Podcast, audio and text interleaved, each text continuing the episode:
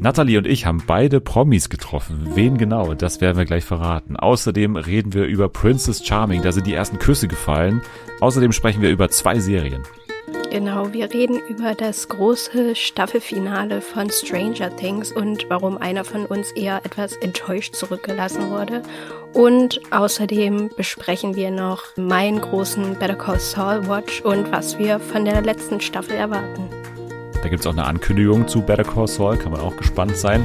Und Nathalie muss ran mal wieder im großen Bombenspiel Find ich Bombe. Also alles das jetzt bei Fernsehen für alle.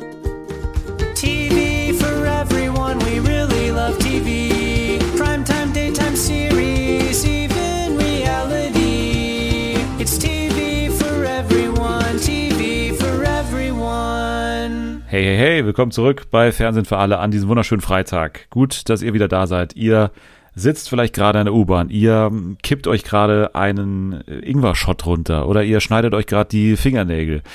Oder es sind gerade zwei von drei Sachen, die ich gerade gemacht habe. Unkreativste Einleitung ever. Aber das ist egal. Sie ist ja die Kreative äh, von uns beiden. Äh, Sie war tatsächlich in dieser Form noch nie in dieser Sendung zu Gast. Ich bin gespannt, ob ihr sie erkennt. Hier ist Nathalie. Hallo, ich bin da. Es ist nicht Elizabeth Holmes. Ich bin es wirklich. Es ist auch nicht Selma. Ich habe schon gesagt, sie klingt ein bisschen ähnlich wie, wie Selma, aber Wie Selma vor ihrer ähm, Nasen-OP. das stimmt, genau. Also nein, es ist Nathalie, tatsächlich, du bist es, ne? Äh, Und du hast ja auch nicht die Stimmbänder austauschen lassen, sondern du hast einfach nur eine Woche mit Selma verbracht. Genau, so könnte man es sagen. Aber wir waren auch auf drei Konzerten, also ich würde Selma da jetzt nicht die ganze Schuld zusprechen. Ich schon, aber was waren das für Konzerte nochmal? Kannst du nochmal zusammenfassen? Äh, Harry Styles, Phoebe Bridgers und Billie Eilish. Ah, cool, Phoebe Bridgers, die von äh, Fleabag. Also dann habt ihr Genau. quasi auch fernsehtechnisch ein bisschen was gemacht. Ihr habt Gag, ja auch. Gag, Gag. danke, danke, kommt zu meiner Tour.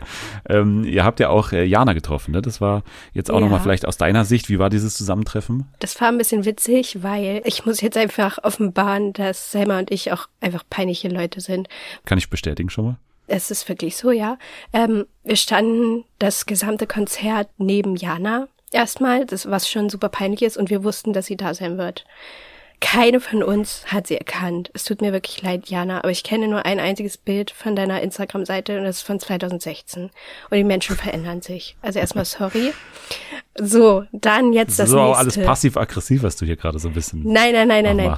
Aber am Ende des Konzerts hat sich Jana, Jan, ich will mal Jana sagen, ist ja Jana, ähm, hat sie sich dann quasi nur umgedreht zu uns und kam dann so ein Stück auf uns zu und meinte dann so, ähm, sorry, kann es sein, dass ich euch von Twitter kenne? Und wir erstmal so, äh, hm, weiß nicht, Oh kann Gott. sein. Sie so, ja. Und sie sagt dann halt so, ja, ja, du bist doch selber und du bist Natalie oder ich habe euch an den Stimme erkannt. Anyway, dann haben wir kurz gequatscht und dann, als wir dann rausgegangen sind, also Selma und ich, habe ich so gesagt, hm, das war gerade irgendwie ein komischer Moment, als Jana meinte, sorry, kann es sein, dass ich euch von Twitter kenne? Und Selma so, hm. Und dann meinte ich, weil für 0,2 Sekunden dachte ich, Alter, wir haben es geschafft. wir sind berühmt. Eine fremde Person spricht uns einfach an. Aus welchen Gründen auch immer. Keine Ahnung, weil sie uns folgt. Weil ich komplett vergessen hatte in dieser ganzen Zeit, dass Jana da sein wird. Ich dachte halt wirklich, krass. Hier spricht uns einfach jemand an. Es war so krass peinlich. Und Selma sagt so, ja, das dachte ich auch. Hä, aber ihr habt doch äh, gerade, also du hast doch gerade gesagt, du hast gewusst, dass sie da sein wird. Oder ja, aber ich habe es, wir standen da bei 35 Grad in dieser Hütte. Mein Gehirn ist weggeschmolzen. Ich habe wirklich vergessen, dass sie da ist oder dass sie da sein wollte. Weil wir haben sie ja die ganze Zeit nicht gesehen. In der Schlange nicht, drinnen nicht, auf dem Klo nicht, bei den Getränken nicht, nirgendwo. Ich dachte halt, ja gut, sie wird irgendwo anders stehen. Und dann war sie die ganze Zeit neben uns. Aber in der Zeit habe ich vergessen, dass sie es überhaupt sein können. Ich dachte so, ja geil, einfach eine fremde Person. I am famous. Ja, schade, dass sich keine ähm, fremde Person erkannt hat. Ähm, denn das ist mir passiert am Wochenende. also, kurze Geschichte. Ich war äh, so bei so einer kleinen Veranstaltung, da war ich auch auf der Bühne, habe so kurz Quatsch gemacht, aber das war nur kurz und war auch wirklich eine kleine Sache. Aber das Lustige war, weil es so klein war, dann saß ich da im Publikum noch, nachdem wir dran waren, nachdem wir da auf der Bühne standen und dann kommt ein äh, Freund äh, quasi zu mir und sagt so, ey Dennis, du musst kurz mitkommen, es ist gerade die lustigste Sache ever passiert. Und dann gehe ich so mit und dann werde ich so einer, einer äh, netten jungen Frau vorgestellt, und äh, dann kam raus, dass die ähm, Larissa, so heißt sie nämlich, Shoutout an Larissa, mich erkannt hat an der Stimme quasi. Also sie hat sich dann erkundigt bei meinem Kumpel und hat den irgendwie so gefragt, ja, wie heißt denn der nochmal, der auf der Bühne stand und so. Ja, äh, Dennis, da hat sie mich irgendwie, glaube ich, gegoogelt oder irgendwie, weiß ich nicht, irgendwie so nachgeforscht kurz nochmal. Und dann hat sie tatsächlich, ähm, also auch nicht mit mir sprechen wollen erst, so kann ich auch verstehen. so. Also ne, sie hat halt so gesagt, nee, du musst ihn jetzt nicht extra holen und so. Und dann, ähm, ja, wurde ich aber dazugehört, weil es ja auch wirklich, also super lieb ist und super, ähm, also es war einfach, es war Hammer. Es hat ja die ganzen den Samstag quasi gerettet. Und wir haben dann ewig noch gesprochen. Also schaut da nochmal an Larissa. Äh, das war super, äh, dass wir da gesprochen haben. Das war am Samstag und sie hat tatsächlich auch schon diese Freitagsfolge gehört gehabt und hat nicht nur so einmal nur reingehört, sondern kannte uns halt tatsächlich wirklich äh, als langjährige Hörerin schon Wow. mittlerweile. Und äh, ja, deswegen, also äh, Shoutout an Larissa, es war echt, war echt super.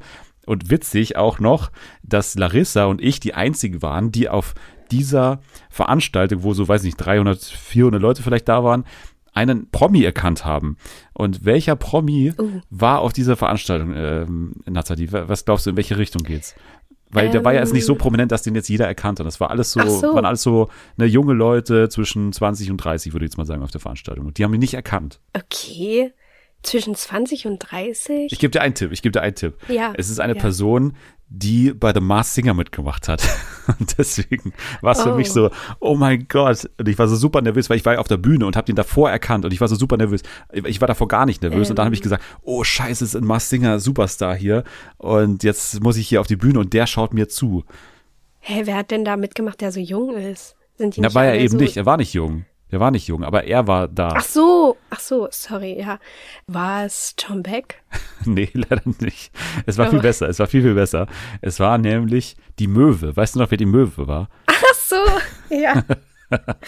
Aber Ja. ich hab, ich vergesse seinen Namen immer. Ja, Tscherno Jobatai. Ich habe ihn nämlich nicht Ah. vergessen. Und vom ersten Moment an habe ich ihn erkannt und habe gesagt allen, hey, hallo, da ist ungefähr der Ex-Moderator von ähm, Verstehen Sie Spaß, äh, ZDF Morgenmagazin. Da sitzt Tscherno Jobatai. Er war ganz alleine da.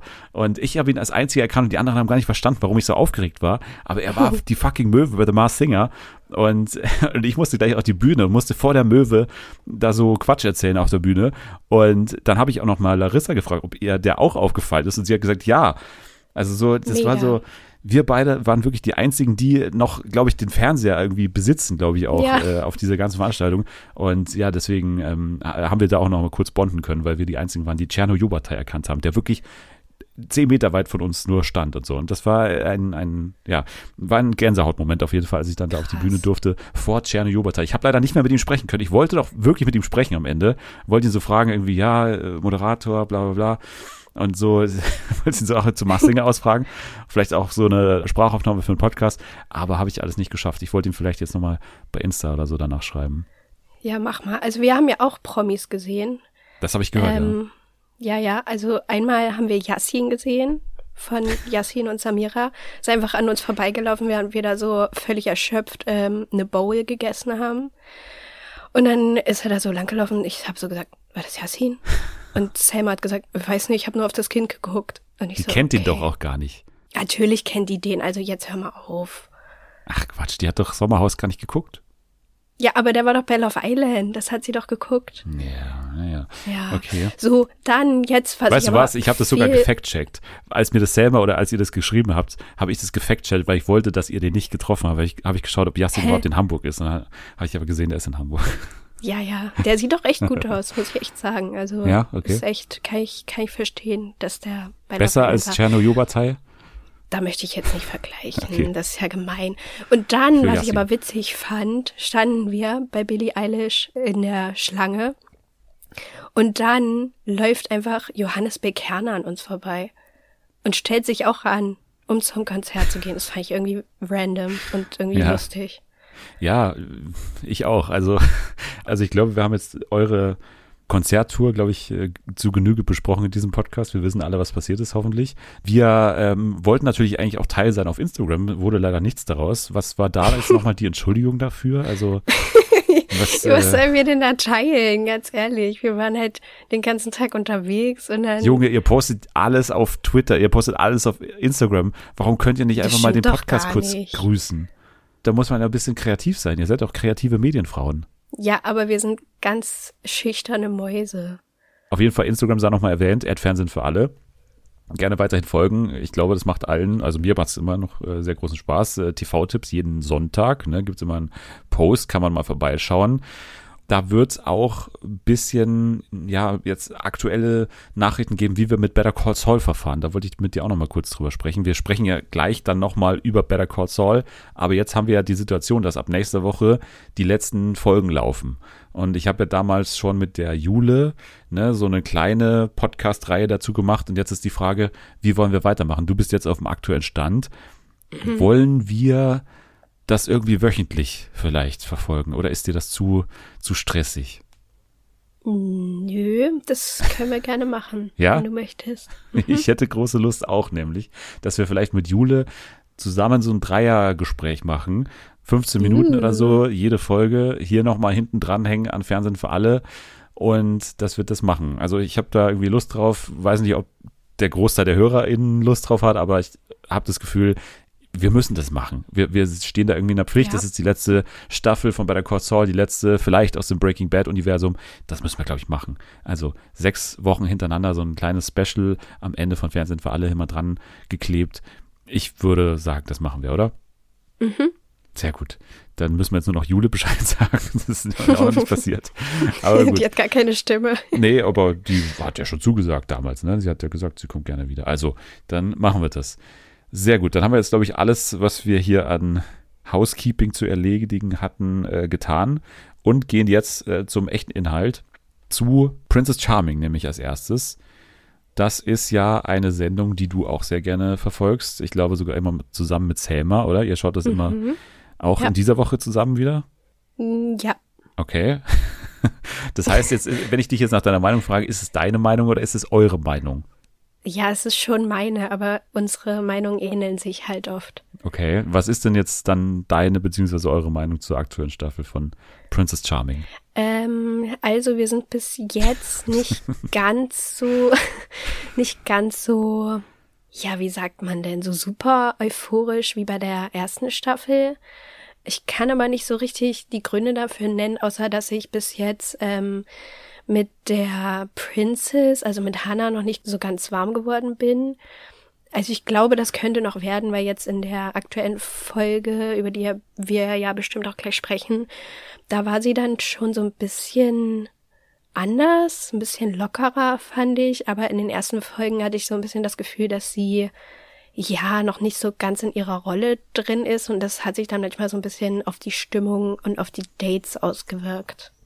Ja, also ich weiß, was du meinst. Wir haben es ja auch hier immer besprochen, dass sie irgendwie ein anderer Typ ist, auf jeden Fall nicht so, weiß ich nicht, nicht so begeisterungsfähig oder nicht so Mhm. total euphorisch bei allem, ne? Ein bisschen monoton in der Stimme und die O-Töne sind auch recht eintönig und, und langweilig und kurz, ehrlicherweise. Genau, also das haben wir ja auch schon gesagt. Und ich habe jetzt auch Zeit gegeben, da noch ein bisschen aufzutauen, aber irgendwie ist es bei mir jetzt echt so umgeschlagen in Richtung, dass ich es eher als unsympathisch auslege, irgendwie so. Also Ach echt? ja, ich finde schon, also ich weiß nicht, die ist jetzt mir so ein bisschen, gerade auch was die so an Phrasen so raushaut, so irgendwie, da, da kommt irgendwie inhaltlich so ganz wenig rüber, finde ich. Also irgendwie, Mhm. die sagt so Sachen und, und das bleibt irgendwie nicht hängen und das ist irgendwie alles so dasselbe und irgendwie finde ich sie auch nicht so direkt, wie sie dann irgendwie anscheint zu sein. Ne? Also sie sagt irgendwie nicht direkt so, finde ich, was sie von den Leuten hält. Mir gefällt sie jetzt auch nicht mehr so gut als als Princess. Sie ist irgendwie nicht so eine gute Protagonistin des Ganzen, weil man auch nicht so die Faszination von ihr so richtig versteht. Also klar ist es dieses Geheimnisvolle, aber man hat dann schon das Gefühl, dass irgendwie so eine Sache, wie sich da jetzt zum Beispiel zwischen Paula und ähm, hier Dora entwickelt hat, dass das halt schon Sinn ergibt, weil irgendwie Ja. weiß ich nicht, bekommt man halt von so einer Frau irgendwie mehr zurück oder da kann man sich irgendwie mehr als Zuschauer oder Zuschauerin, finde ich, zumindest identifizieren, dass man so eine Person irgendwie spannender findet als, als sie, weil, wie gesagt, mir ist es so ein bisschen zu eintönig und, und zu, zu mau so, aber Mhm. naja, vielleicht, ähm, vielleicht kommt das auch noch, aber ich würde sagen, Irina war zu dem Zeitpunkt schon ein bisschen mehr aufgetaut und in der Rolle drin, Ja. als jetzt zu dem Zeitpunkt die Hannah, würde ich jetzt mal sagen. Ja, das finde ich auch. Aber das Kandidatinnenfeld, was sagst du zu dem? Also hat das für dich auch so ein bisschen Schuld daran, dass du jetzt noch nicht so super drin bist wie in der vergangenen Staffel? Nö, eigentlich nicht. Also ich finde alle wieder total interessant. Also natürlich wieder welche mehr, welche weniger, aber ansonsten finde ich das wieder einen guten, breit aufgestellten Cast, was die Frauen dort angeht. Du hast gesagt, manche mehr, manche weniger. Welche denn weniger zum Beispiel? Welche magst du nicht? Ach Gott, ich habe ihren Namen vergessen, weil sie ist jetzt, sie ist auch einfach freiwillig gegangen. Also ist sie eigentlich auch nicht der Rede wert. Du meinst die mit den Katholiken? blondierten Haaren. Katholiken Katharina? Nee. Also ich glaube, die war ganz nett so, die fand ich irgendwie ganz sympathisch, aber man hat halt von Anfang an gemerkt, dass die überhaupt nicht mit ähm, Hannah zusammenpassen würde. Also deswegen fand ich es recht eindeutig, dass sie nicht lange bleiben wird. Du meintest Anastasia, und- ne, mit den blondierten Haaren. Oder? Genau, genau. Die fand ich so ein bisschen. Ich glaube, die wollte da so die quirky Aufgedrehte sein, deren Gag es halt ist, so schlechte Anmachsprüche zu machen.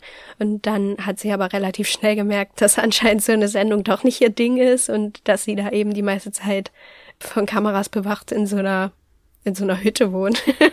und ja, also weiß ich nicht, war irgendwie ein bisschen enttäuschend dann. Ich dachte, die die würde ein bisschen mehr im Mittelpunkt stehen.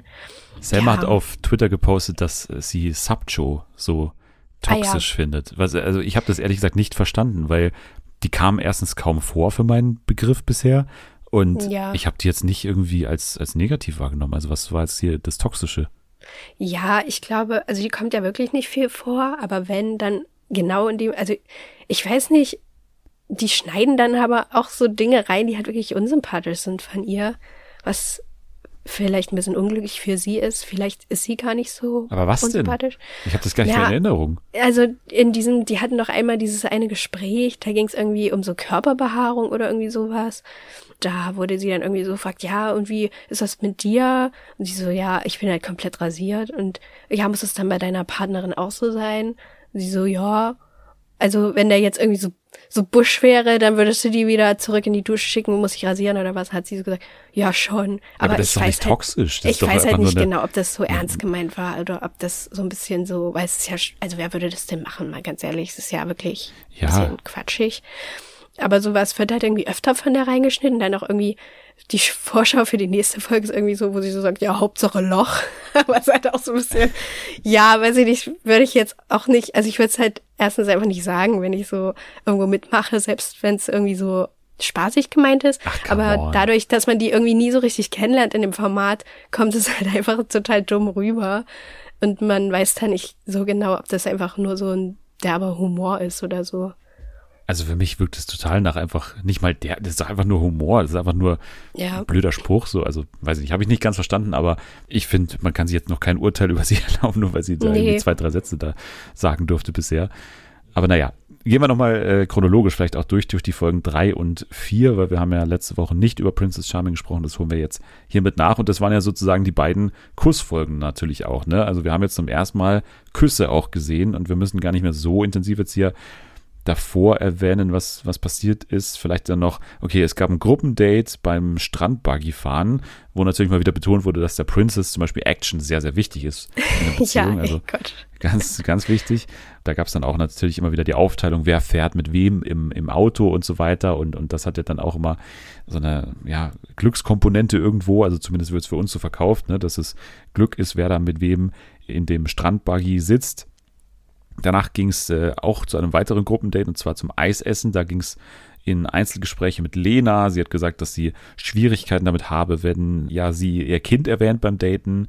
Dann gab es auch, ich habe mir hier den Eismann auch notiert, weil der dann direkt ja weiter zur Frauenvilla gefahren ist. Ne? Also der, das war so eine Verbindung zwischen diesem Date und der Frauenvilla. Und ich habe gesehen, wenn ich auf die Eis, ich bin der große Eisfan, ne? Eisexperte fast schon, würde ich sagen. Und es gab da die Ferrero-Eissorte weiß nicht, ob das ein griechisches, äh, eine griechische Spezialität ist oder, weil ich kenne Ferrero halt im Sinne von ne, Nutella, Eis oder, oder, ne? Ja, das ist es doch, oder? Das gibt's auch in Deutschland auch. Ja, ja, Nutella-Eis, aber da stand Ferrero-Eis. Ferrero ist ja erstmal nur eine Firma, also habe ich nicht ganz verstanden. Ach so, aber ich habe das hier auch schon öfter gesehen, dass Ja? da dann irgendwie einfach nur Ferrero steht. Ich glaube, die meinen da diese, diese Milch- und Schokocreme, die auch in den Ü-Eiern drin ist. Ah, okay. Ja, gut. Das, ja, das klingt sinnvoll. Okay, dann war's das. Also hat mich fast am meisten interessiert an der Folge Rätsel gelöst. Tatsächlich. wow. Dann gab es noch ein Einzelgespräch mit Caro, die du ja so ein bisschen geht so findest. Die ähm, hat dann von ihrer Ex-Beziehung erzählt, oder sie haben beide so über ihre Exen gesprochen und sie haben festgestellt, dass sie sehr viele Gemeinsamkeiten haben. Beide hatten noch nie eine Freundin mit kurzen Haaren.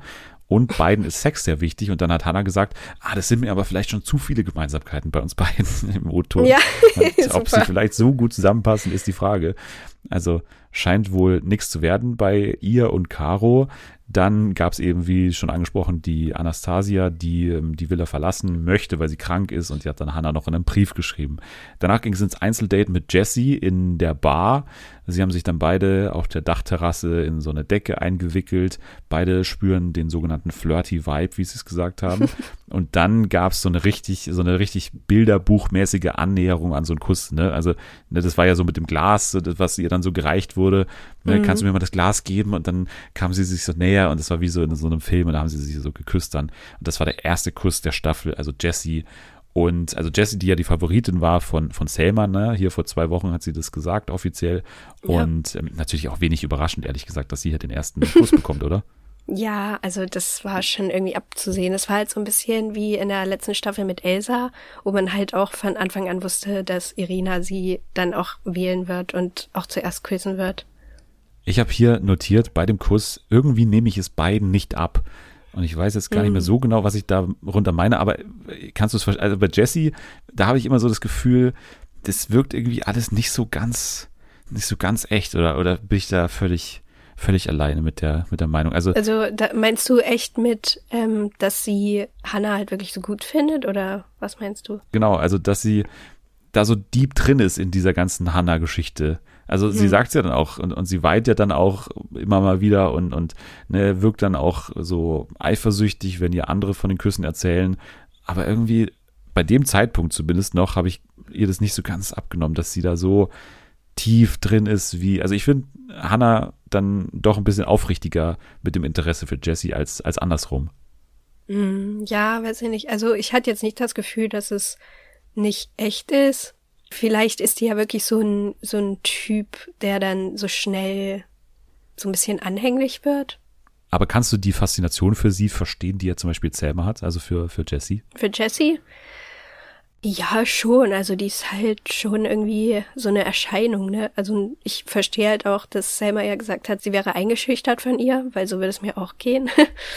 ja, aber so vom Charakter her finde ich, also ja, weiß ich nicht, fände ich jetzt andere auch genauso anziehend, glaube ich, im Haus. Okay, zu dem werden wir dann gleich noch kommen. Vielleicht ja schon bei, nee, Katholiken Katharina nicht.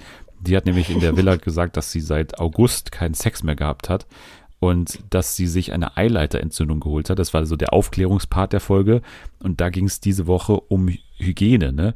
Und da kam das Wort Lecktuch auch zum Beispiel vor, was mir auch tatsächlich, ich, ich gebe es offen zu, komplett neu war. Diese ganze Geschichte, die hier erzählt wurde. Oh, Also das, okay. das Leck, also weiß ich nicht, bin ich da irgendwie, ist das wirklich so well known alles gewesen? Nee, glaube ich nicht, glaube ich nicht. Also ich habe auch nach der Folge öfter gelesen, dass Leute so meinten, hä, ich habe das noch nie gehört oder ich habe da auch noch nie so wirklich drüber nachgedacht, dass man das ja gebrauchen könnte so oder dass es das überhaupt gibt. Also da bist du auf jeden Fall nicht allein. Okay, das ist schon mal sehr gut. Also das Lecktuch wird anscheinend äh, verwendet. Ich we- weiß noch nicht die ganz genaue Verwendung, aber es kommt zum Einsatz bei lesbischem Sex, weil da sehr viele Körperflüssigkeiten ausgetauscht werden. So habe ich es mir hier notiert und so wird es ja auch irgendwo sein. Dann gab es die Rückkehr von Jessie in die Villa. Sie erzählt vom Kuss. Maria sagt gleich, dass sie eifersüchtig sei.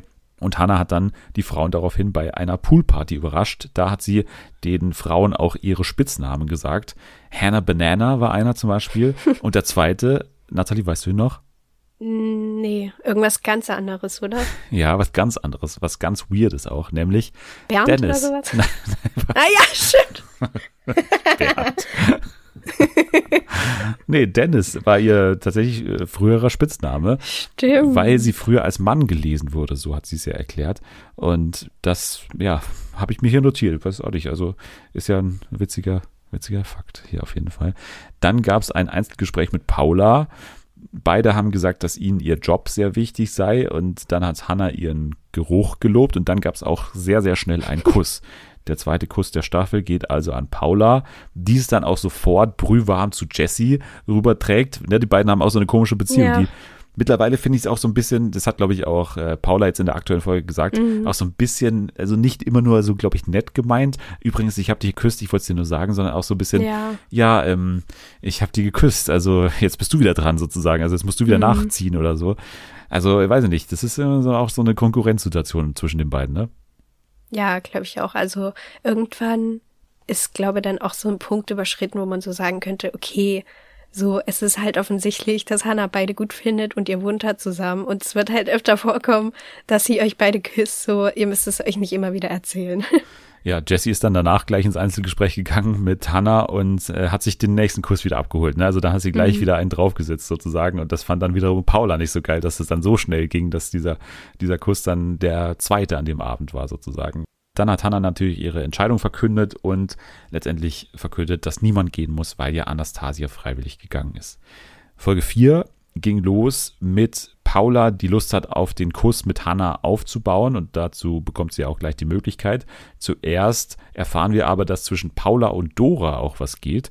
Dora, die bisher kaum aufgefallen ist so in der Staffel, aber jetzt hier wirklich auftritt als äh, potenzielles Love Interest von Paula.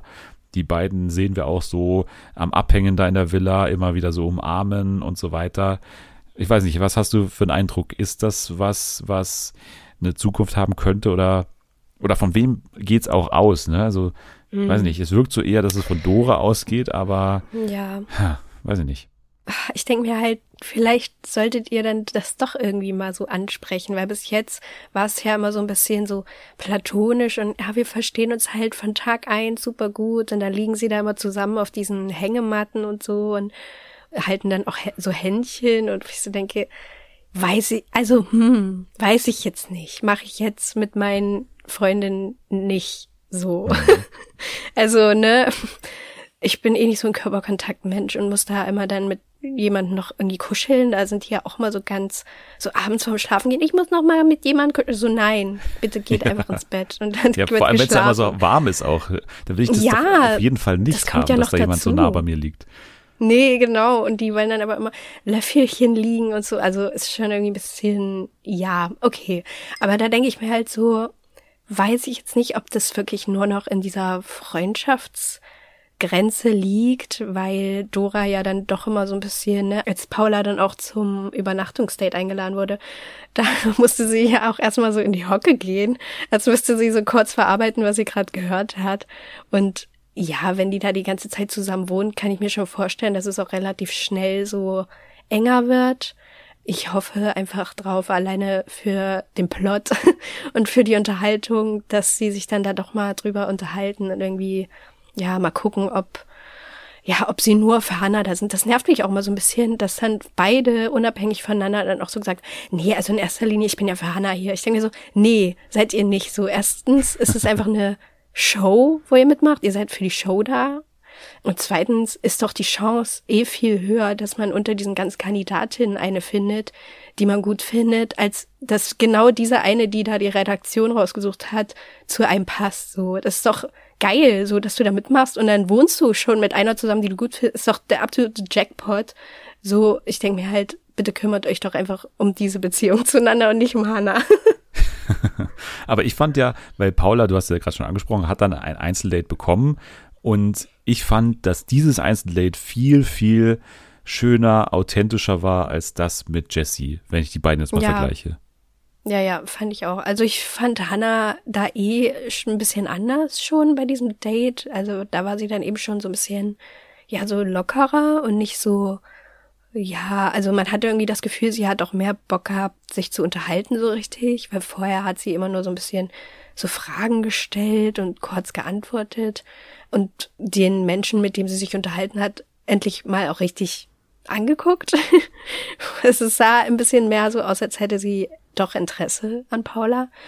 Und ja, von Paula aus kann ich es nicht so ganz einschätzen, ob sie vielleicht dann doch mit ihren Gedanken auch ein bisschen bei Dora war.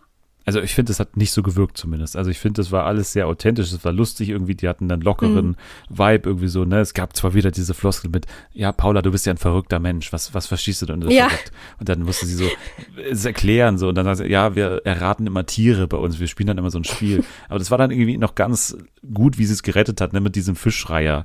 Das war dann zumindest so ein kleiner Insider. Das war ein bisschen was anderes als immer nur irgendwie, was ist dir in einer Beziehung wichtig oder welche Ja. Qualitäten willst du und so. Und dann hat ja auch so ein Vogel auch noch so geschrien, ne? Und das war dann auch ein ganz guter Ja. Moment, dann auch nochmal um ein bisschen Humor reinzubringen.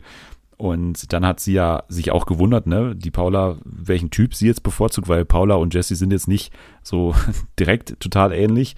Und dann hat sie ja auch gesagt, dass sie sehr wohl sich ähnlich seien, was ja auch eine ganz gute Antwort, also sie hat es auch ganz gut gerettet hier, muss man sagen, weil beide sehr stark und unabhängig sind, das ist auch so eine, so eine Nullaussage eigentlich.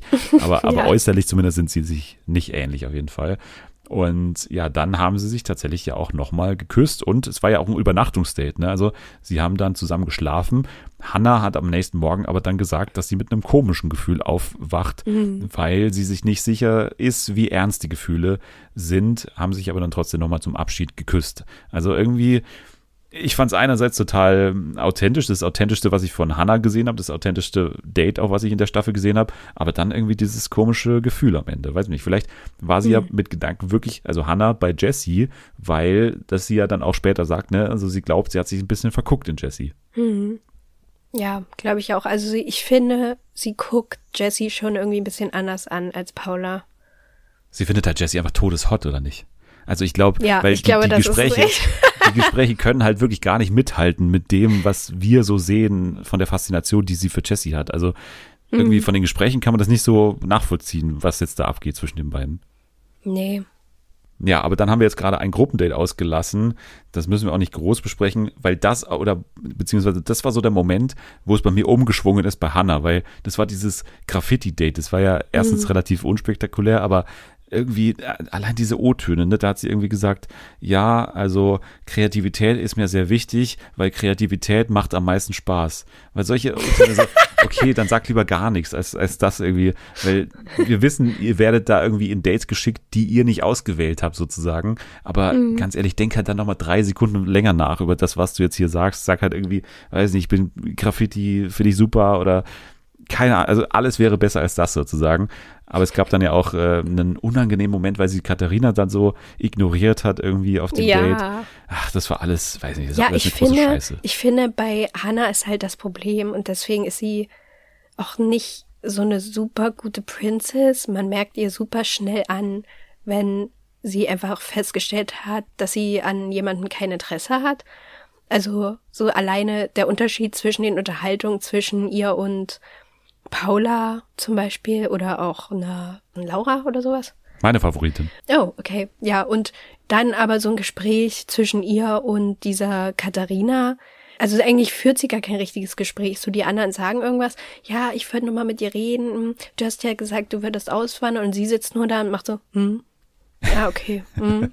Ja. Ich mir so denke, weißt du, so anstelle dieser an, der anderen Person würde ich mir dann auch denken, ah ja, geil. Also du musst definitiv deine Kette heute Abend abgeben.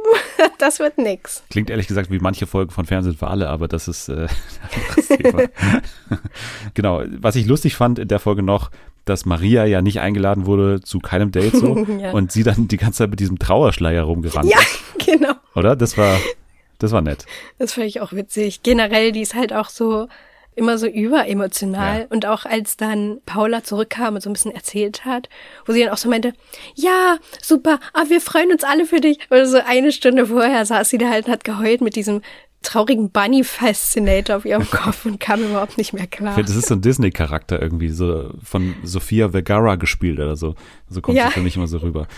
Naja, okay, dann ging es in die Nacht der Rosen, würde ich mal sagen, aber es ist ja auch nicht die Nacht der Ketten, sondern es ist ja die Happy Hour. Ich vergesse immer Happy Hour, ist auch ein Scheißname. Aber ja, da gab es dann nochmal Einzelgespräche mit Laura eben und einen Kuss, was ich schon irgendwie, also den habe ich auch gefühlt, muss ich sagen, weil. Aber ne, da, der war da, auch komisch. ah, weiß ich nicht, da, also ich finde, da war auf jeden Fall ein Verlangen zu spüren. Ja, aber das war auch wieder so ein komisches Ungleichgewicht, weil die, weil Hannah war halt eindeutig schon irgendwie so ein bisschen so tipsy irgendwie, der schon ein bisschen viel Baileys getrunken, hatte ich das Gefühl, oder sie war wirklich plötzlich so, ich scheiße jetzt drauf, ich habe irgendwie Bock, mich hier einzufügen in diese Gruppe, kann auch sein. Und dann ist sie da mit Laura wieder in dieses rumplige Schlafzimmer gegangen, wo sich dann immer alles abspielt. Und die ist ja eh auch so ein bisschen immer so aufgeregt, habe ich das Gefühl.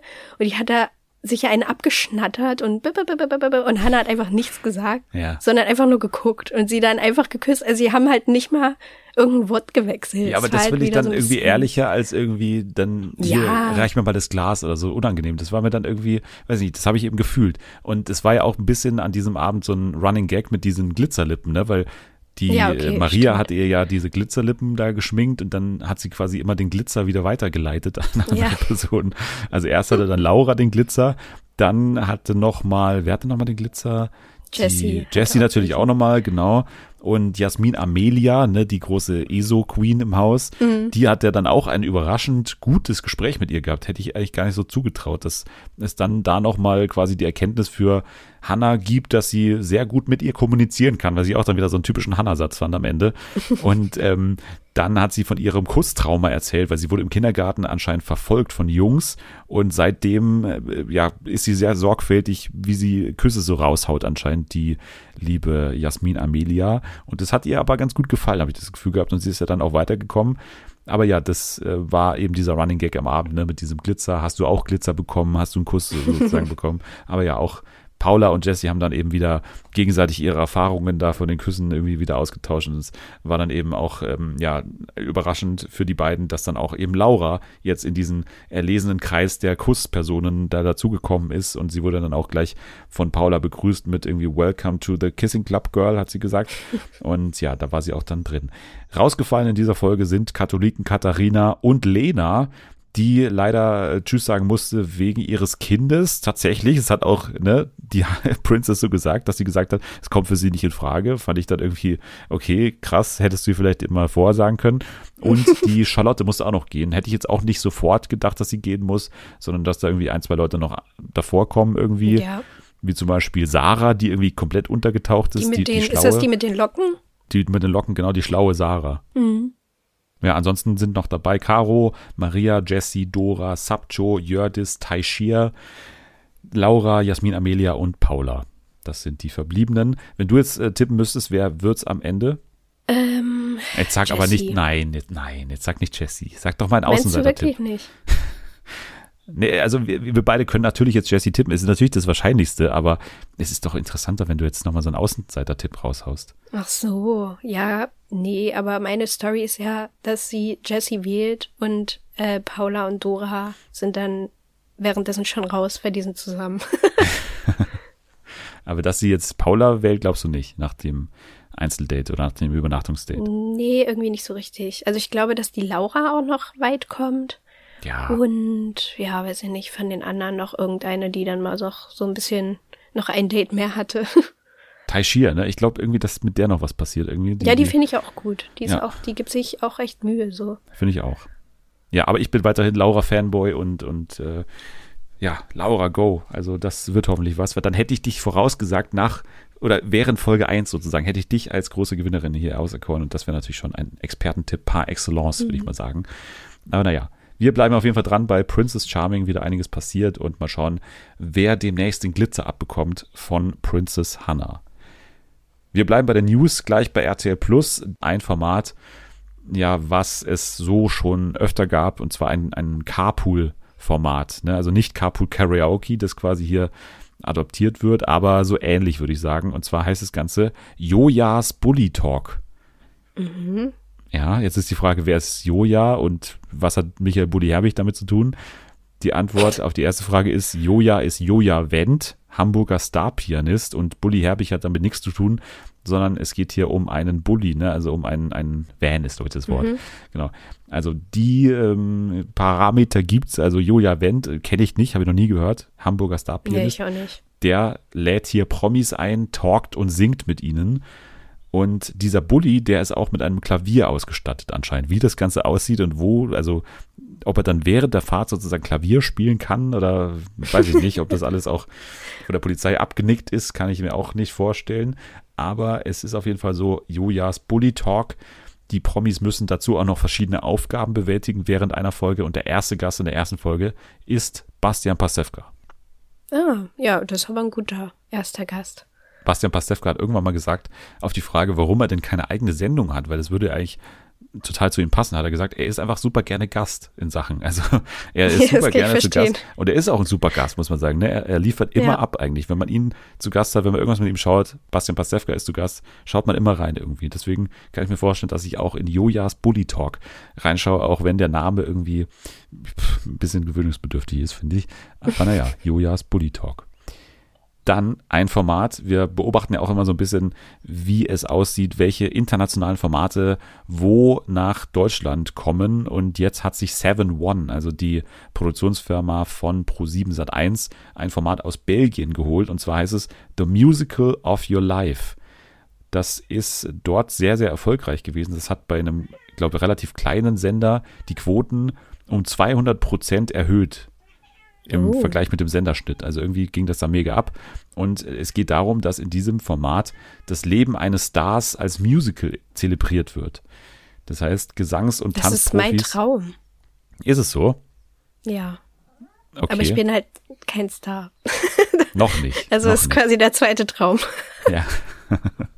also tatsächlich ähm, finde ich es auch ganz spannend, ehrlich gesagt. Also, ne, wenn es da irgendwie so Erfolg hatte, dann kann es ja auch ganz cool werden. Und Gesangs- und Tanzprofis stehen dann auf der Bühne und zelebrieren eben das Leben eines Promis, der dann im Publikum Platz nimmt. Also der Promi wird da nicht daran teilnehmen, sondern der sitzt im Publikum Ach neben so. anderen ZuschauerInnen.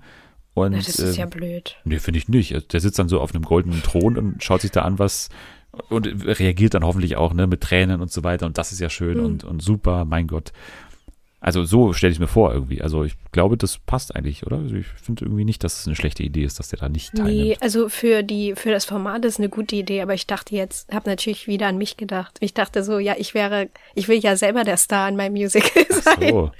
Ja gut, aber dann wärst du vielleicht als Gesangsprofi hier doch besser aufgehoben wahrscheinlich. Also als Person, die quasi das Musical hier für die andere Person inszeniert, oder nicht? Oder willst du quasi Star deines eigenen Musicals über dein eigenes Leben Ja, sein? ich will Lin-Manuel Miranda sein, der auch einfach immer alles selber schreibt, die Musik selber schreibt, dann die Charaktere und dann steckt er sich selber in den Main Character.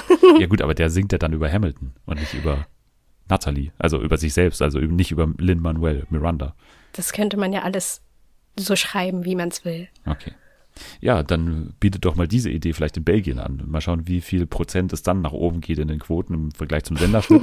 Stelle ich mir durchaus erfolgreich vor, das Ganze. Dann gibt es ein neues Musikformat auch im ZDF. Das wird so betreut, also ich glaube nicht moderiert, sondern irgendwie betreut. Also er ist so dabei von Tom Neuwirth. Und zwar heißt das Ganze Music Impossible. Und jetzt, Okay. ähm, ja, also der Titel ist so, okay, kann man sich jetzt vielleicht nichts drunter vorstellen. Vielleicht irgendwie so die Musikversion von Kitchen Impossible. Ja, es ist so, ich würde sagen, Kitchen Impossible nicht so sehr wie ähm, Sing My Song, denn es geht darum, dass zwei KünstlerInnen unterschiedlicher musikalischer Genres in einer Challenge gegeneinander antreten. Beide wissen nicht, auf wen sie treffen und das Ziel ist, dass beide einen Song im Stil des anderen erarbeiten und damit vor einem Publikum auftreten. Und das Publikum entscheidet dann, wer besser war. Ja, ich habe irgendwie das Gefühl, das gab's auch schon mal, oder? Also Ja, ist es jetzt ist- nichts ja. super Neues. Nee, es wirkt irgendwie sehr simpel, aber gar nicht jetzt mal so schlecht. Also in der ersten Folge, die ist ja auch schon bekannt, da sind dabei Marianne Rosenberg und Echo Fresh. Und das wird dann dafür sorgen, dass Okay, der das Song ist- Quotentürke ja. zum Schlagersong wird und der Song von Marianne Rosenberg wird dann sozusagen zum Rap-Song. Und Mhm. ja, das klingt jetzt erstmal ganz gut gecastet und äh, ja, auch, wie gesagt, ein simples Konzept, das, glaube ich, ganz wirkungsvoll sein kann am Ende. Also, glaube ich, könnte ich mir gut vorstellen. Wer das dann erwartet, der kann das ab Mitte August in der Mediathek sehen im ZDF und am 2. September um 23.30 Uhr im linearen Programm beim ZDF.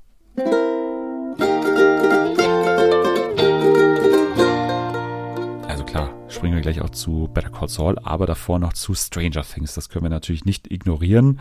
Leider ist Anni nicht da, die, glaube ich, auf jeden Fall die euphorischste aus unserem Cast ist, wenn es um Stranger Things geht. Wenn ich äh, die ganzen Einsendungen, die ich bekomme, bei TikTok mir anschaue, in meinem TikTok-Nachrichtenordner, da ständig irgendwie hier, ja, Katie, wake up oder wie heißt es? Äh, Heißt es so? Äh, Chrissy? Chrissy, wake up, genau, ja. Katie. Ja, ich weiß, keine Ahnung. Also das wird mir sehr oft geschickt und, und natürlich auch sämtliche anderen Memes, die da entstanden sind. Aber ja, Stranger Things ist äh, jetzt am 4. Juli, nee, 4. Juli nicht, ist schon am Freitag zu Ende gegangen, 1. Juli natürlich. Und mit äh, zwei Folgen denkt man, okay, zwei Folgen, hau ich mal schnell weg. Aber dann sieht man natürlich, die erste Folge dieser zwei Folgen ist anderthalb Stunden lang und die zweite, das Finale, Staffelfinale, ist zweieinhalb Stunden lang und dann äh, ja, dauert es auch mal seine vier Stunden, bis man diese zwei Folgen dann durch hat. Und äh, wir beide haben sie durch, oder? Du hast auch noch mal kurz davor Ich richtig reingepowert. Ja, was Mhm. hast du für einen Eindruck? Also auch natürlich, dass es lang ist, ne? Aber war lang auch äh, sozusagen langweilig oder hat es sich für dich auch irgendwie unterhaltsam angefühlt? Nee, also die letzten beiden Folgen, die haben mir wirklich sehr gut gefallen und ich war zwar auch vorher ein bisschen ja abgeschreckt wegen der Länge, dadurch, dass eben auch die vorherigen Folgen dieser Staffel alle schon sehr lang waren und da hatte ich eben öfter das Problem, dass ich teilweise echt so dachte, ja, weiß ich nicht, also wie lange dauert's denn jetzt noch und halt ab und zu wirklich nachgeguckt habe, wie viele Minuten ich noch übrig habe von der Folge. Ähm, und diesmal hatte ich das gar nicht. Also ich hab's wirklich hintereinander weggeguckt und ja, fand's auf jeden Fall mit die besten Folgen dieser Staffel, würde ich sagen, mit der vierten zusammen. Das ist sehr interessant, weil ich fand das Finale wirklich nicht gut. also, Wirklich? Ja, wirklich. Also ich fand's vom Aufbau total merkwürdig irgendwie, total antiklimatisch. Ich fand auch es eins zu eins vorhersehbar, wie dieses Aufeinandertreffen zwischen Wegner und, also wir spoilern jetzt natürlich, ne, das sei allen mal gesagt, wir spoilern jetzt diese letzten beiden Episoden für diese Staffel von, von Stranger Things. Also dieses letzte Aufeinandertreffen zwischen Wegner und Eleven, das fand ich so vorhersehbar. Also, dass es einfach nur quasi so ein Streit oder so ein Kampf ist, wo sie sich da irgendwie durch die Gegend werfen und, und also Mhm. weiß ich nicht, das war exakt das, was ja wohl klar war, was passiert würde. Also, da war null Überraschung dabei. Und dann dieser merkwürdige Bruch da drin so, dann hatte man noch irgendwie, glaube ich, 35 Minuten offen oder so und, und dann war so eine Art Epilog, was eigentlich auch eine eigene Folge hätte sein können, why not? Und da ging es dann einfach nur noch darum, ja, wer so alles gestorben ist, was hatte das für Auswirkungen und dann am Ende dieser saublöde Cliffhanger. Also ich fand, diesen Cliffhanger haben wir gefühlt an jedem Ende jeder Staffel bisher bekommen, oder Ja. nicht? Also wir haben den Typen jetzt besiegt, aber doch nicht. Jetzt ist dann doch noch was Ja. irgendwie da von diesem. Das ist Dings. auch immer so mein, mein Problem, was ich mit Stranger Things hatte. Und ich habe nach den ersten Folgen, habe ich halt auch schon mal auf Twitter so geschrieben, dass meiner Meinung nach das nicht gerechtfertigt ist, dass die Folgen alle so lang sind. So manche waren halt wirklich gut und spannend, aber da war einfach zu vieles, was irgendwie in die Länge gestreckt wurde. Und die Dialoge sind jetzt auch nicht so gut, dass ich denke, okay, das gucke ich mir jetzt irgendwie fünf Minuten an. Oder der Gag ist irgendwie so gut, dass man diese Szene hätte drin lassen müssen. So irgendwie ist total vieles auch an mir vorbeigegangen. Ich weiß nicht, naja, jedenfalls dachte ich, dass das die letzte Staffel Stranger Things wäre. Und ich habe irgendwie erst richtig spät mitbekommen, dass ja noch eine kommt. Also ich dachte, es gibt jetzt diese Pause, weil dann eben noch die letzten beiden Folgen kommen und die sind halt auch deswegen so lang, weil es danach komplett vorbei ist. So. Und dann habe ich erst mal gesehen, oh, da kommt ja noch eine fünfte Staffel. Und dann dachte ich so, nee, also sorry. Meiner Meinung nach hätte man es jetzt mit diesen beiden Folgen und auch mit dieser letzten Folge, die jetzt hier zweieinhalb Stunden ging, hätte man es wirklich irgendwie gut beenden können. Und dann hätte man nämlich auch das, was du gerade gesagt hast, dieses Ende nicht mehr gehabt, sondern hätte man halt an dieser Stelle gestoppt, wo äh, Wegner quasi verbrannt wurde oder wie auch immer so. Und dann hätte man dieses ganze Desaster und Erdbeben und oh, jetzt schneit's hier plötzlich in Hawkins und alles bricht zusammen.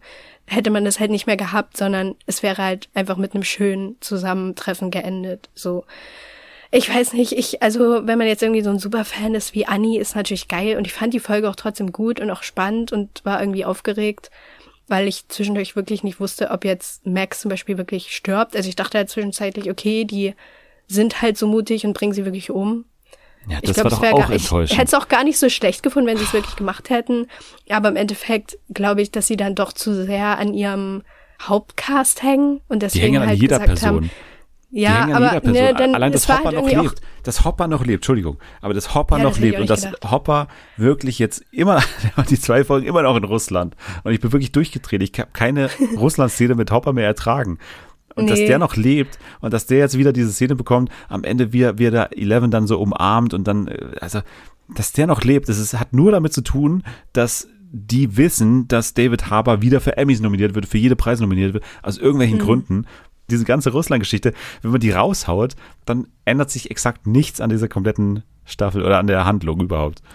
Nee, also eigentlich der einzige Grund oder beziehungsweise den einzigen Einfluss, den die ja noch hatten auf die Story, war dann halt, dass sie gesagt haben, ja, die Verbrenner, quasi diese Partikel oder wie die da immer genannt wurden, diese anderen Viecher, die da rumlaufen. Demagorgons. Und das schwächt dann Wegner, aber ganz ehrlich, das hätte man auch weglassen können, weil so schwach ist Wegner deswegen nicht geworden. So ist trotzdem dann rumgelaufen und ähm, äh, hat irgendwie die Leute versucht umzubringen. Also ja, ich mochte die ganze Geschichte um die Erwachsenen eh nicht so. Es war halt immer genau das, was mir irgendwie die meiste Zeit so geraubt hat. Ähm, ich glaube, ich dachte auch von Anfang an, als Eddie eingeführt wurde, dachte so, ja, der stirbt.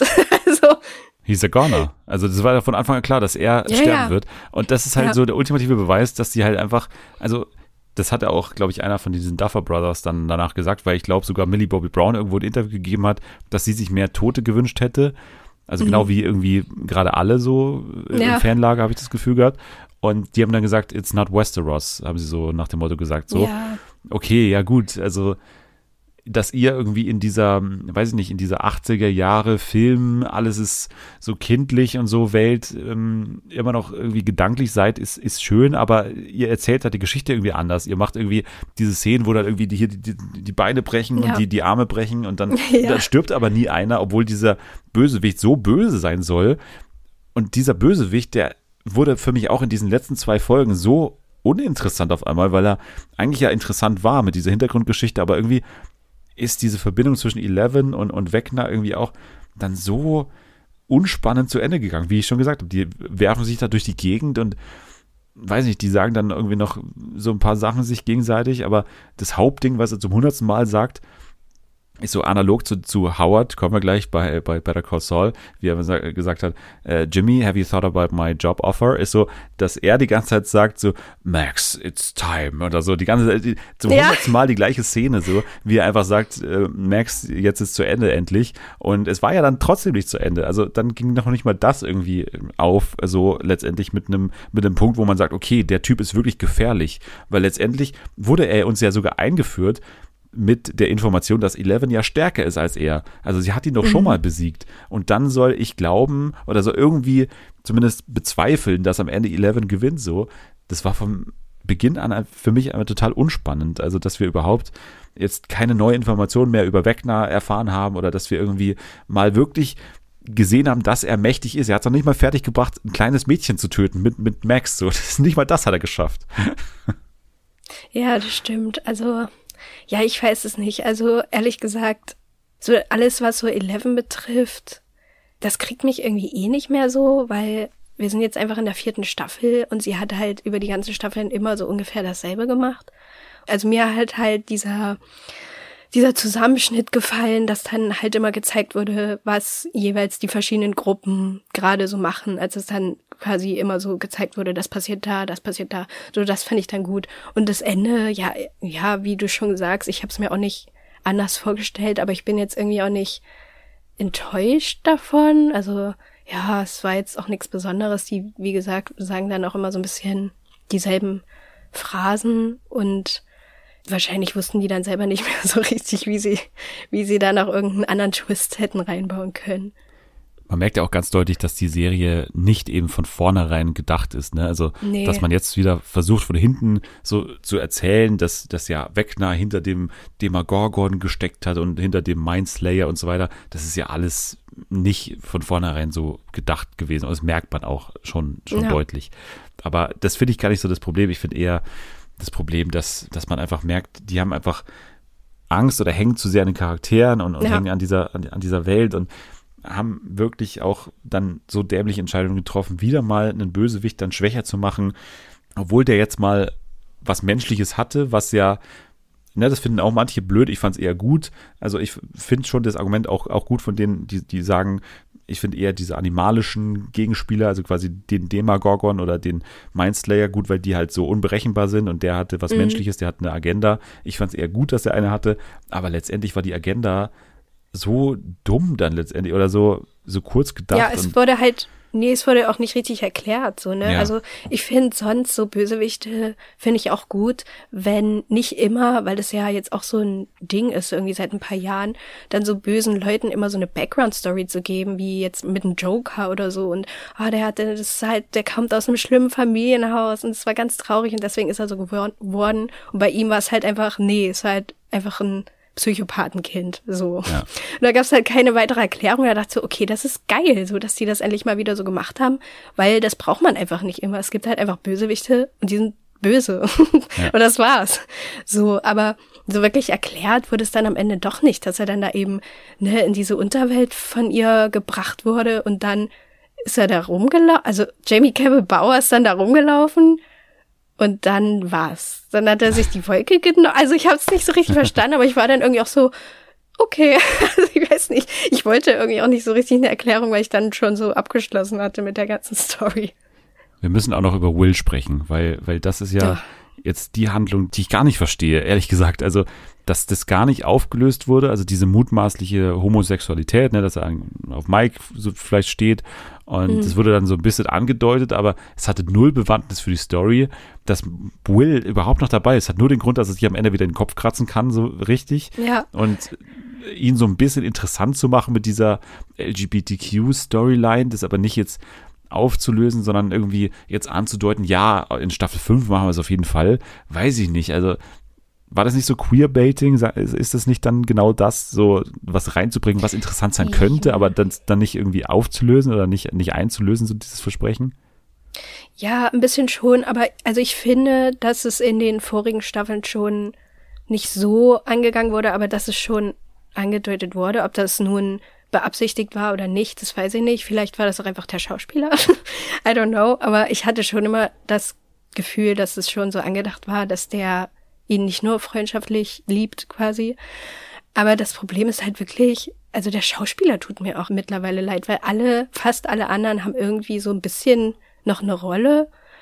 Und er hat einfach eigentlich quasi seit der zweiten Staffel gar nichts mehr zu tun, außer einfach nur ein bisschen verzweifelt zu gucken und traurig zu gucken und heimlich zu weinen. Und ich glaube halt auch nicht, dass die in der fünften Staffel groß damit was anfangen werden. Außer dass wir jetzt halt diese Trope bekommen haben, dass der Schwule aus dem Freundeskreis sich in seinen besten Freund verliebt. So, das gibt's ja auch in so vielen Stories. Und das ist halt auch einfach traurig für den schwulen Charakter. So, also gibt dem doch der wenigsten irgendwie jemanden, mit dem er dann was anfangen kann, so wie eben mit Robin, so, die ja dann auch eine bekommen hat an ihrer Seite. Und Will ist halt einfach nur der, der traurige, mit den traurigen Augenbrauen und dem schlimmen Haarschnitt. Und abschließend vielleicht auch noch was Positives. Ich war jetzt sehr destruktiv und, und enttäuscht auch ein bisschen jetzt von diesen letzten zwei Folgen, weil ich ja eigentlich schon Fan war der ersten sieben, aber jetzt, mhm. weiß nicht, ist es für mich so ein bisschen in Luft aufgelöst worden und ja, so ein paar Momente, ne, Running Up the Hill und so, die, die werden einem ja nicht weggenommen, aber ein ja. Moment, der noch cool war, war natürlich, ne, dieser Metallica-Song, ne, da von Eddie Munson mit der mhm. Gitarre und so, das war natürlich wieder total gut inszeniert und überhaupt die Inszenierung des CGI und so weiter, auch Wegner, der ja, glaube ich, sogar eine echte Maske war, wenn ich das richtig ja. verstanden habe, war auch alles super und total über normalem Serienniveau natürlich, was man so im, im Fernsehen einfach so sieht und deswegen einfach auch gut anzuschauen. Auch einzelne Figuren funktionieren natürlich immer noch, aber grundsätzlich sind es einfach immer noch zu viele Figuren und, und dann ist es auch, glaube ich, ganz natürlich, dass die einfach in so, in so Tropes abgleiten, weil ja. du kannst denen gar nicht so viel Handlung geben. Dann muss halt Dustin immer der Typ sein, der blöd in die Kamera grinst und irgendwelche Sachen baut und dann ne, gegen irgendwelche kleinen Viecher kämpft oder der hier Dings muss immer der Held sein hier, ne, wie heißt er? Steve. Es gab auch gute Momente in diesen finalen zwei Folgen, aber für mich die Resolution am Ende war nicht, nicht so wirklich geil. Dann wechseln wir doch lieber zu was viel geilerem und zwar zu Better Call Saul, denn ja, als letztes, äh, als du zuletzt da warst, hast du gerade äh, dich vor dem Ende von Breaking Bad befunden. Ne? Du warst gerade mitten in Ozymandias, wenn wir uns erinnern. Und Ja. äh, das ist jetzt schon ewig hergefühlt, aber jetzt hast du mittlerweile auch schon, ich glaube seit zwei, drei Wochen schon, Better Call Saul komplett durchgeschaut. Und jetzt wollen wir natürlich, will ich nochmal, also ich habe es ja auch äh, live dann einmal bei WhatsApp verfolgt, wie du da durch die Folgen dich durcharbeitest. Aber jetzt will ich natürlich auch nochmal hören und wollen die Leute hören, wie du jetzt abschließend zu Better Call Saul stehst, weil ne, das war ja eigentlich der Grund, warum du überhaupt in die ganze Ja. Geschichte nochmal eingestiegen bist. Ja, wie hast du Better Call Saul erlebt? War es ein Spin-off? War es mehr als ein Spin-off oder, oder sein eigenes Ding? Ja, also es hat auf jeden Fall sehr viel Spaß gemacht, das zu gucken und es war auch schlau von dir und von anderen mir zu sagen, dass ich vorher Breaking Bad gucken soll, weil es ist, also es ist halt wirklich cool, wenn man dann Better Call Saul guckt und dann tauchen eben Charaktere auf, die auch ähm, bei Breaking Bad dabei waren und von denen man schon irgendwie so eine Ahnung hat, ja, wie die dann in der Zukunft sein werden und dann sieht man da so die Anfänge, das ist schon schon super cool. Und ich habe mich dann auch immer jedes Mal gefreut, wenn so der nächste Charakter aufgetaucht ist. Und hab dir dann ja auch immer so geschrieben. Es war anders, aber ich war auf jeden Fall super krass drin und hab mit ähm, Kim Wexler auf jeden Fall einen neuen Lieblingscharakter, so allgemein. Im Universum? Ja. Ja, weil das ist ja das Ding. ne? Du hast jetzt gesagt, du hast dich super über diese ganzen Charaktere, die da nochmal ähm, vorbeischauen, quasi gefreut. Das wäre ja jetzt das Argument, was dann Breaking Bad Hardcore-Fans am Anfang so gebracht haben, ne? dass Better Call Saul nur dafür existiert, dass man jetzt nochmal so eine Verlängerung von Breaking Bad bekommt. Aber wenn du sagst, Kim Wexler ist dein Lieblingscharakter, dann ist es das ja eben nicht für dich, sondern das ist ja, Ja. dann sein eigenes Ding, oder? Für dich. Ja, auf jeden Fall. Also allgemein, schon allein von der Stimmung ist es einfach anders. Also ich kann jetzt auch nicht genau beschreiben, es ist auf jeden Fall entspannter auch, bis zu einem bestimmten Punkt. Ja, aber ich, ich würde auf keinen Fall sagen, dass es wirklich nur so ein, so ein allgemeiner Fanservice wäre oder so. Das ist es gar nicht. Jetzt gibt's ja eigentlich bei Better Call Saul so ein bisschen zwei Serienhälften. Also auch hier Spoiler, offizielle Spoilerwarnung natürlich für Better Call Saul. Aber es gibt die zwei Hälften vor Chuck oder mit Chuck und seit seinem Tod so ein bisschen, ne?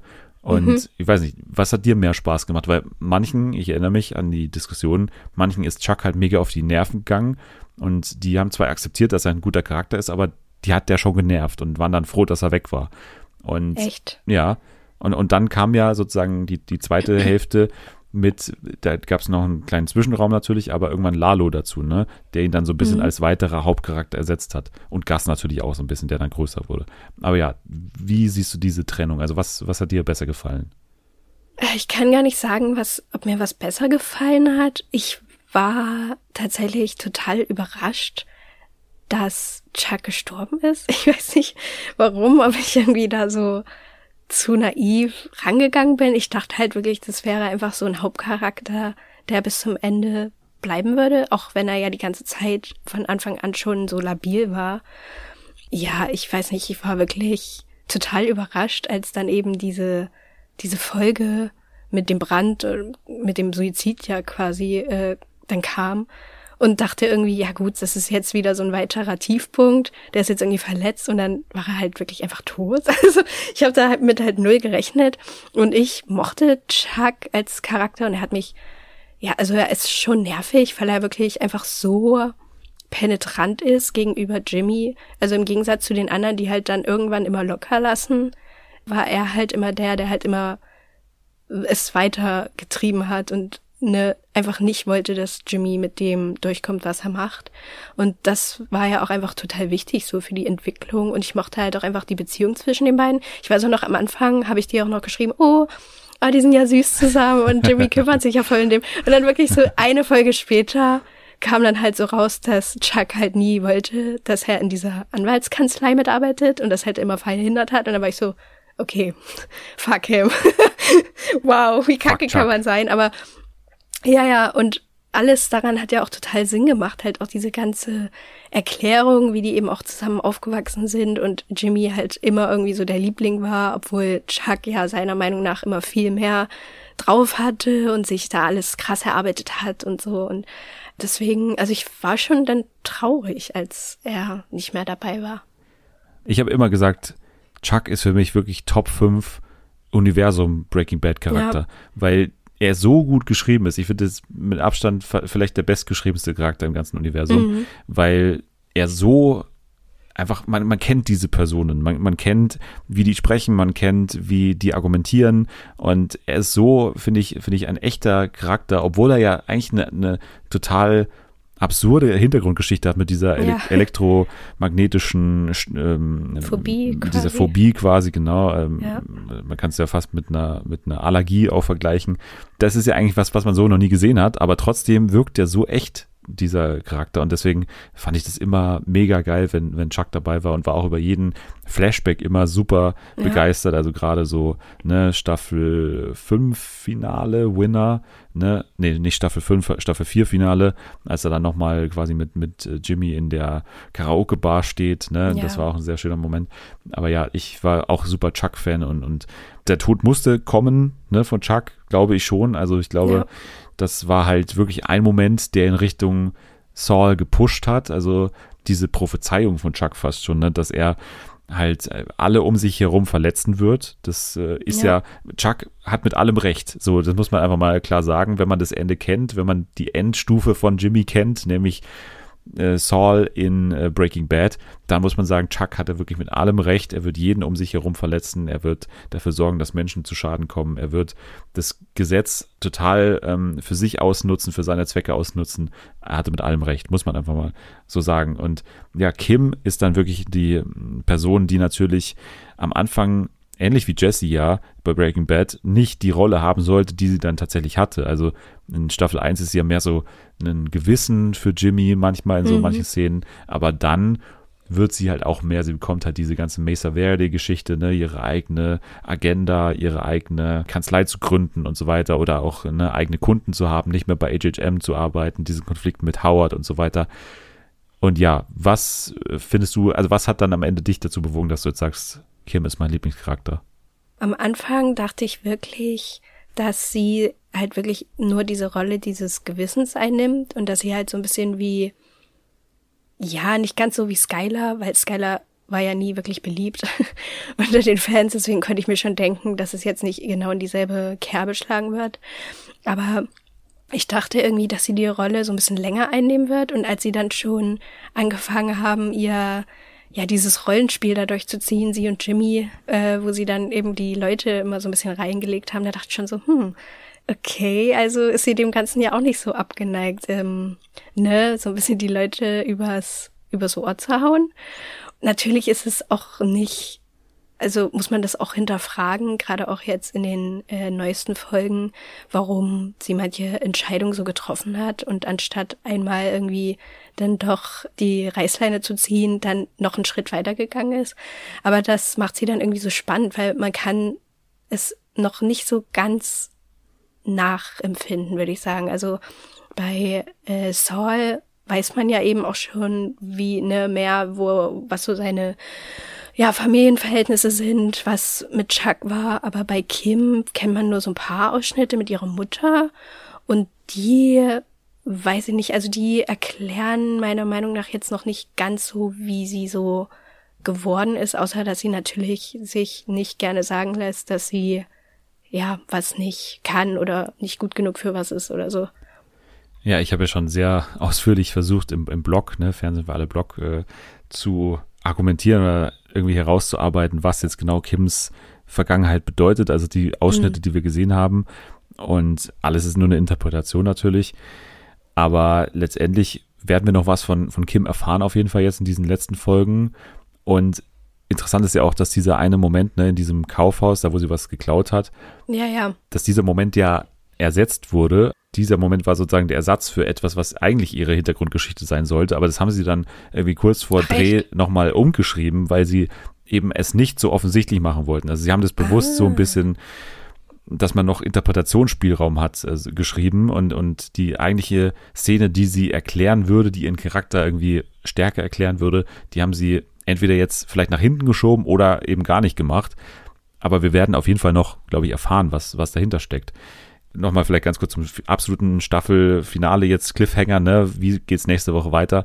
dieser Tod von Howard jetzt, ne? Weil ich weiß Ja. nicht, wie hast du das erlebt? Hast du das erwartet? Und, und auch Nee. Lalo, äh, natürlich als Charakter jetzt mal, der kommt ja dann auch neu dazu. Was hast du von dem gehalten? Und jetzt treffen wir beide Welten sozusagen aufeinander. Ich hab's überhaupt nicht erwartet. Also bei der letzten Folge, da, das passiert ja wirklich in den letzten fünf Minuten oder so, wenn überhaupt. Und passiert dann auch einfach irgendwie so schnell und leise und unspektakulär. Also natürlich ist es trotzdem spektakulär, weil man nicht damit rechnet, aber es ist dann einfach so, ne, das, was sie da gemacht haben, das hätte man auch gerne bei Stranger Things gesehen, so ein bisschen. Das war nach irgendwie so ein, oh, hä, was, was? Ich muss nochmal zurückspulen. What? Ist das wirklich passiert? Ja, ich habe gar nicht damit gerechnet und ich habe auch, also ich kann mir einfach nicht vorstellen, wie die das in diesen paar Folgen jetzt noch so gut abschließen wollen. Und ich hoffe halt auch nicht, dass Lalo, der ja auch ein, einfach ein crazy Charakter ist so, weil der ist jetzt nicht abgrundtief, also nicht so, dass man ihn, ihn abgrundtief hasst, weil einfach der Schauspieler das so gut rüberbringt und weil Lalo auch an sich irgendwie ein witziger Typ ist, irgendwie auf so Werner schlimme Art und. Weise. Ja, ja. So alleine einfach dieses Gesicht von dem und wieder dann so seine Mimik und Gestik ist einfach so einzigartig, dass man den ein kleines bisschen dann schon als Charakter zumindest mag. Und deswegen hoffe ich, dass es jetzt nicht einfach so, ja, dass es nicht so hervorsehbar wird, dass, ne, dass dann quasi Mike und ähm, Gas äh, dazugeschalten werden oder davon erfahren, wie auch immer. Und dass Lalo dann so unspektakulär von Weitem irgendwie so abgeknallt wird. Also das fände ich halt ein bisschen boring, weil der da jetzt doch eine ganze Weile auch einfach verschwunden war und die Leute nicht wussten, wo ist er, kommt er wieder, so knallt er uns dann einfach, einfach ab. Wo hält er sich auf? Das fände ich dann ein bisschen schade. Auf der anderen Seite denke ich mir, die können es ja jetzt auch nicht noch bis zum Ende mit Lalo ziehen, weil die müssen sich ja auch noch um andere Handlungsstränge kümmern.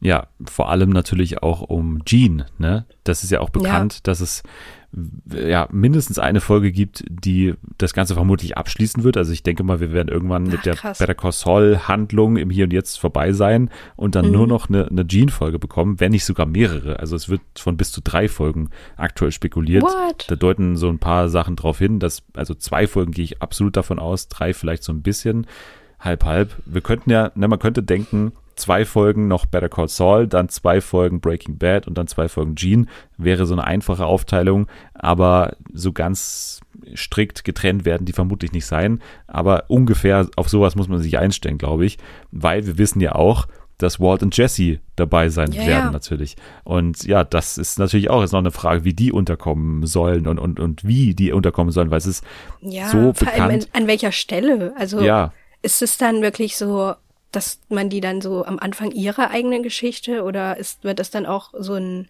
ja, dass man da irgendwie so kurz in der Zeit springt und da so eine Sequenz zeigt?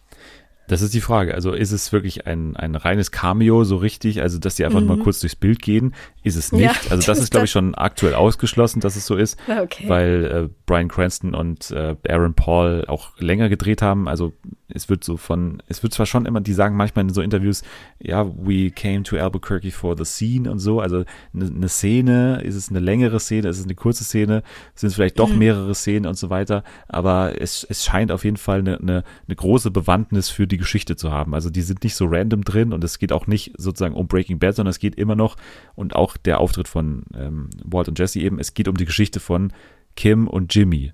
Also es wurde auch tatsächlich so gesagt, Kim und Jimmy. Also es kann sogar damit zu tun haben, dass, dass Kim auch irgendwie mit den beiden interagiert. Es wäre Uh, natürlich super oh spannend. Gott, stell dir das mal vor. Ja, das wäre das wäre wirklich super spannend, aber Ja. ähm, ja, das wird jetzt eben die große Frage sein, wie wird Breaking Bad überhaupt besprochen, weil eigentlich musst du es erwähnen, weil es einfach für die Leute, ne, du musst die Geschichte ja auch immer für die Leute erzählen, die Breaking Bad nicht gesehen haben. Das werden zwar, weiß nicht, zwei Prozent der SeherInnen sein, aber letztendlich sind es halt dann doch ein paar Leute und die werden halt nicht checken unbedingt, dass irgendwann dieser Bruch kommt und dann ist auf einmal Gene in Omaha sozusagen, sondern da musst du ja irgendwie erklären, was ist hier abgegangen. So, es kann eine Montage sein, mit der das funktioniert, es kann aber auch eine einzelne Szene sein. Und Kim stirbt, lebt oder geht ins Gefängnis oder irgendwas dazwischen. Ähm, ich weiß es nicht. Ich glaube irgendwie nicht, dass sie stirbt. Ich weiß nicht. Ich habe irgendwie das Gefühl, dass sie da noch irgendeinen anderen Weg mit eingeschlagen hätten mit ihr. Lassen wir mal so stehen. Sagst du? Naja, ich, also ich bin, glaube ich, aktuell Richtung lebt. Nicht Gefängnis, sondern einfach nur lebt. Trennung Mhm. von Jimmy, aber auf eine sehr spektakuläre Art und Weise. Und dann ist sozusagen die Bestrafung, die sie bekommt, viel schlimmer vielleicht als Gefängnis oder der Tod für sie, weil sie irgendwie keinen Kontakt mehr zu Jimmy haben kann, vielleicht Ja, auch ja, keinen Kontakt genau. mehr zu jemand anderes haben kann. Wir haben ja die Andeutung, wobei ich das ein bisschen faul fände, ne, den ähm, Vacuum Cleaner Guy da nochmal reinzuholen, quasi in die ganze Nummer. Ne, das wurde ja auch angedeutet, als sie da diese Karte da im Tierarztzimmer da entgegengenommen hat und so. Aber das wird alles äh, jetzt spannend werden, was dann mit Kim passiert, was mit Jimmy passiert. Da sind auch noch so ein paar Fragen offen. Und ja, wie auch die Kartellgeschichte zu Ende geht. Was wird Gus noch für Mike tun? Was wird Mike noch für Gus tun und so weiter? Auch das wird spannend. Über Nacho haben wir jetzt gar nicht geredet. Auch Nacho Ach, war ja ein, Nacho. er war ja ein riesiger Charakter eigentlich. Und das ist für mich eigentlich das, was Stranger Things unterscheidet von Better Ja, Call Saul, ja. weil das war einfach der Punkt, okay, seine Geschichte ist zu Ende. Es gibt keine Welt mehr, in der er aus dieser Situation rauskommt. Ja. So, also der muss an dieser Stelle sterben. Wir haben ihn in diese Situation geschrieben. Er muss jetzt sterben. Und so ist es dann auch passiert. Es war halt auch einfach eine gute Art und Weise, wie sie den Charakter dann haben sterben lassen. So viel zu Better Call Saul. Wir haben ja schon gesagt, wir werden eventuell in der nächsten Folge so ein kleines Specialchen dazu machen. Und nicht nur in der nächsten, sondern vielleicht auch in den nächsten sechs Wochen. Also seid gespannt, was ihr hier immer quasi am Ende der nächsten Folgen dann bekommt. Jetzt habe ich noch ein Spiel für dich, Nathalie. Und zwar mal wieder eins, was ähm, ich nicht vorbereiten muss. Deswegen spiele ich es immer recht gerne. Und zwar Finde ich Bombe, das Spiel mit der Bombe, in dem wir gleich eine Zeitbombe auslösen, die tickt dann so für eine gewisse Zeit, wir wissen nicht wie lange, und wir müssen uns ausgehend von Kategorien immer wieder Begriffe hin und her reichen, bis uns keiner mehr einfällt. Und diese Kategorien, die hat in dieser Woche eine junge Frau namens Selma geschrieben und die rufe ich jetzt mal auf.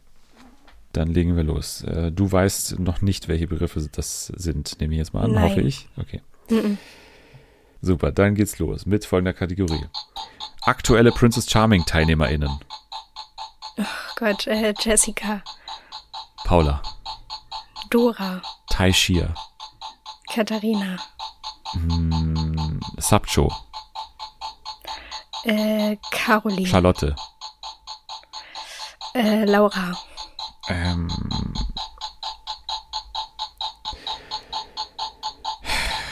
Jasmin Amelia, Sarah,